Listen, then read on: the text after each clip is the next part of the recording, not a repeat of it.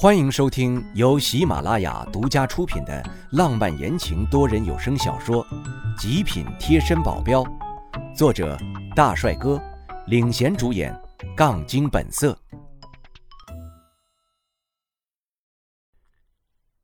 第一百一十四章，这么多异能者，看着晕死在地上的三个人，不理会，径直走向前。这离那个烤鸭店不远，他们的人会发现他们的。刚走没几步，我就看见不远处有两个人似笑非笑的看着我，还对着我招手。我一头雾水，他们谁呀？当做没看见他们，我绕道低着头走，心里还犯疑：那两个人是不是神经病啊？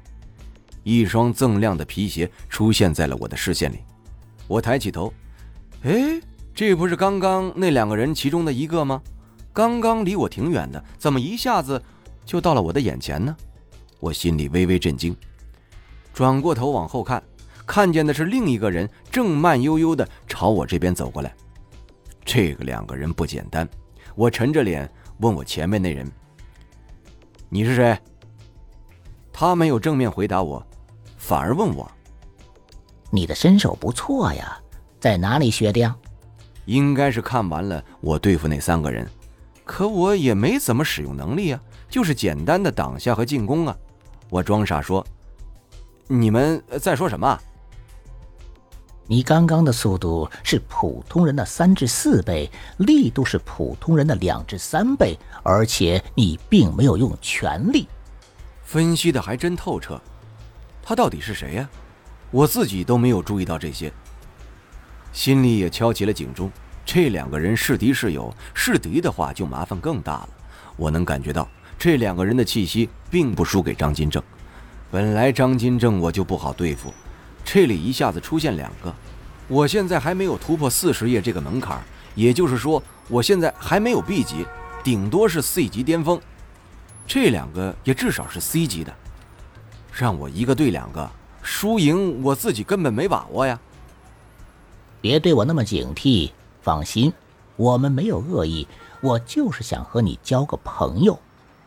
他笑得挺友好的，还向我伸出手。我皱着眉看他，犹豫了半晌，抬起手握了下。想抽回手时，根本抽不出来。他握的还真不是一般的紧，我隐隐感觉到有点痛了。要是不还击，我这手很可能就要废了。我无奈，也只能失利了。可这人真狡猾。刚一用上威力，他就撤回了手。我看着自己微微发红的手，嘴角一抽一抽的。你眯着眼睛看他，话还没说完，就被另一个人打断了。这位先生，你别生气，他这人就这样，喜欢跟人较量，你别放心上啊。那人边说，还想把手搭在我的肩上，好像他跟我有多熟似的。我侧身躲过，他耸了耸肩。依旧笑得挺灿烂。这样吧，我们先自我介绍一下。你知道国家的安全部门吗？听名字不就知道，不就是管安全的吗？食品还是人身安全？怎么问我这个问题？有点张二摸不着头脑了。他却摇了摇头。你知道异能吧？这个我没有否认，也没有必要否认。在他们心里已经很确认，我就是一个异能者了。他继续说：“安全部里面所有人都是异能者。”什么？我心里惊起惊涛骇浪。异能者这都组成一个部门了，这得是多少啊？不是说异能者很稀少吗？我咽了口口水。有多少人啊？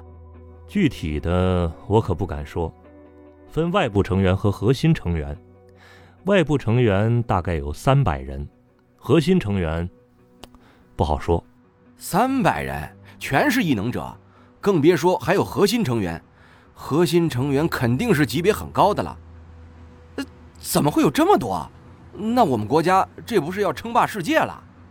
虽然几百万甚至几千万人中才可能出现一个异能者，可是全球怎么说也有这么多人呢？这些人聚集在一起，数量还是很可观的。至于你说的第二个问题，你要知道，我们国家有这种机构，别人也会有类似的机构。要数 M 国的最神秘，要不然他们也不会强大这么久，短短五百年的历史就能做到这种程度。今天一下子知道太多东西了，这怎么消化得过来啊？张金正知道这些吗？呃，你们跟我说这些干什么？我后退了一小步。真没恶意，就是想你加入我们，为你们卖命。别说的那么难听。你可以理解为，为我们自己的国家出一份力。屁的一份力，估计那些所谓的三百就是这样被骗的加入的吧？说是出一份力，最后能得到什么？这种身份是不可能被公开的。要是普通老百姓知道世界上还有异能者这种东西啊，肯定会一下子变得慌乱，局面会变得不可控制。国家不会允许这样的事情发生，所以一定会隐瞒到底。所以最后的结果是，这些加入安全部的人白白给他卖命一辈子，还有可能在执行任务的途中就这么死了。死了之后也不会得到国家的承认。当然。我并不是在为得不到什么而气愤，我不愿意的是，我凭什么要给国家卖命啊？我喜欢自己闯荡自己想要的生活，而不是一直生活在所谓光明身后的黑暗之中。所以，我不可能答应我面前的两个人。但现在的情况不容乐观呐！我低头想着要怎么应付过去，他们等不及了。别考虑这么多了，这么说吧。不仅仅是国家有异能组织，还有一些私人的帮会也有，他们也会想要你加入。你要是不答应他们，他们很可能就会把你歼灭。你懂这个意思吧？自己得不到，也不会让别人得到。他们说的也不是没有道理。就像今天，我仅仅是露了几手就被发现了，我可不觉得我以后能隐藏得很好。而且仅仅是外部成员就会有省长一样的待遇了。我去，这么好？那我做很多事情不都有绿色通道了？还是不对，我还有个威慑在，这完全就是在跟国家对立的存在，他不会允许威慑成长起来。我要是想把威慑弄起来，就不能进入安全部，要不然分分钟暴露自己。不对不对，还是不对。就算现在不加入，他们也肯定会调查我。最后还不是要暴露威慑，这样岂不是更危险？你还在担心什么？说出来吧。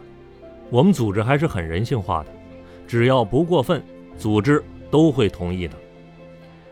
这人怎么看都是一个笑面虎，表面笑嘻嘻的，指不定背后就是另外一副表情。能坑的人体无完肤。赌一次。如果我加入，我能要求你们不去调查我的底细吗？我可不想就这样光溜溜的暴露在你们面前。我尽量的表现的很自然，不去引起他们的怀疑。他们沉默了，互相看了一眼，我的心也提了起来。要不同意的话，将会是对我威慑一个毁灭性的打击。威慑对上黑手党，就是雏鸡对老鹰，至少还能跑；要是对上国家，将会是婴儿对壮年，毫无还手之力。别说跑了，爬都爬不动。国家甚至不用动用一兵一卒就能把威慑给灭了。这样吧，这事儿呢也不是我们能决定的。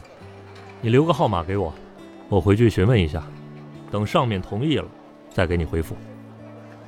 你放心，这期间我们是不会调查你的。能这么说我就放心了。虽然不是很相信国家的作风，但是眼前之人不像是会放大话的人。跟他们分别之后，我就回了宾馆。短短两个小时不到，经历的还真多。毕省就是毕省，我可不敢在这乱溜达了，指不定再溜达一会儿，晚上我都回不来了。洗了个澡，把门窗关好，盘腿坐着修炼。但是越练我越烦躁啊！在这儿的效率还真是没有在缅甸的十分之一高。这里的气体也太浑浊了吧！只听说这里空气不怎么好，一直没来亲自体验过。但现在我是真的感觉到了，太坑了。我在这里不吃不喝修炼一个月，指不定没有在缅甸的一天好。以后绝对不会在这儿定居。练得太烦躁，干脆不练了。打开电视看一会儿就睡觉。这几天都没好好休息。然而电视打开，还没一会儿我就这么睡着了，电视都没关。我的意识已经和周公去约会了。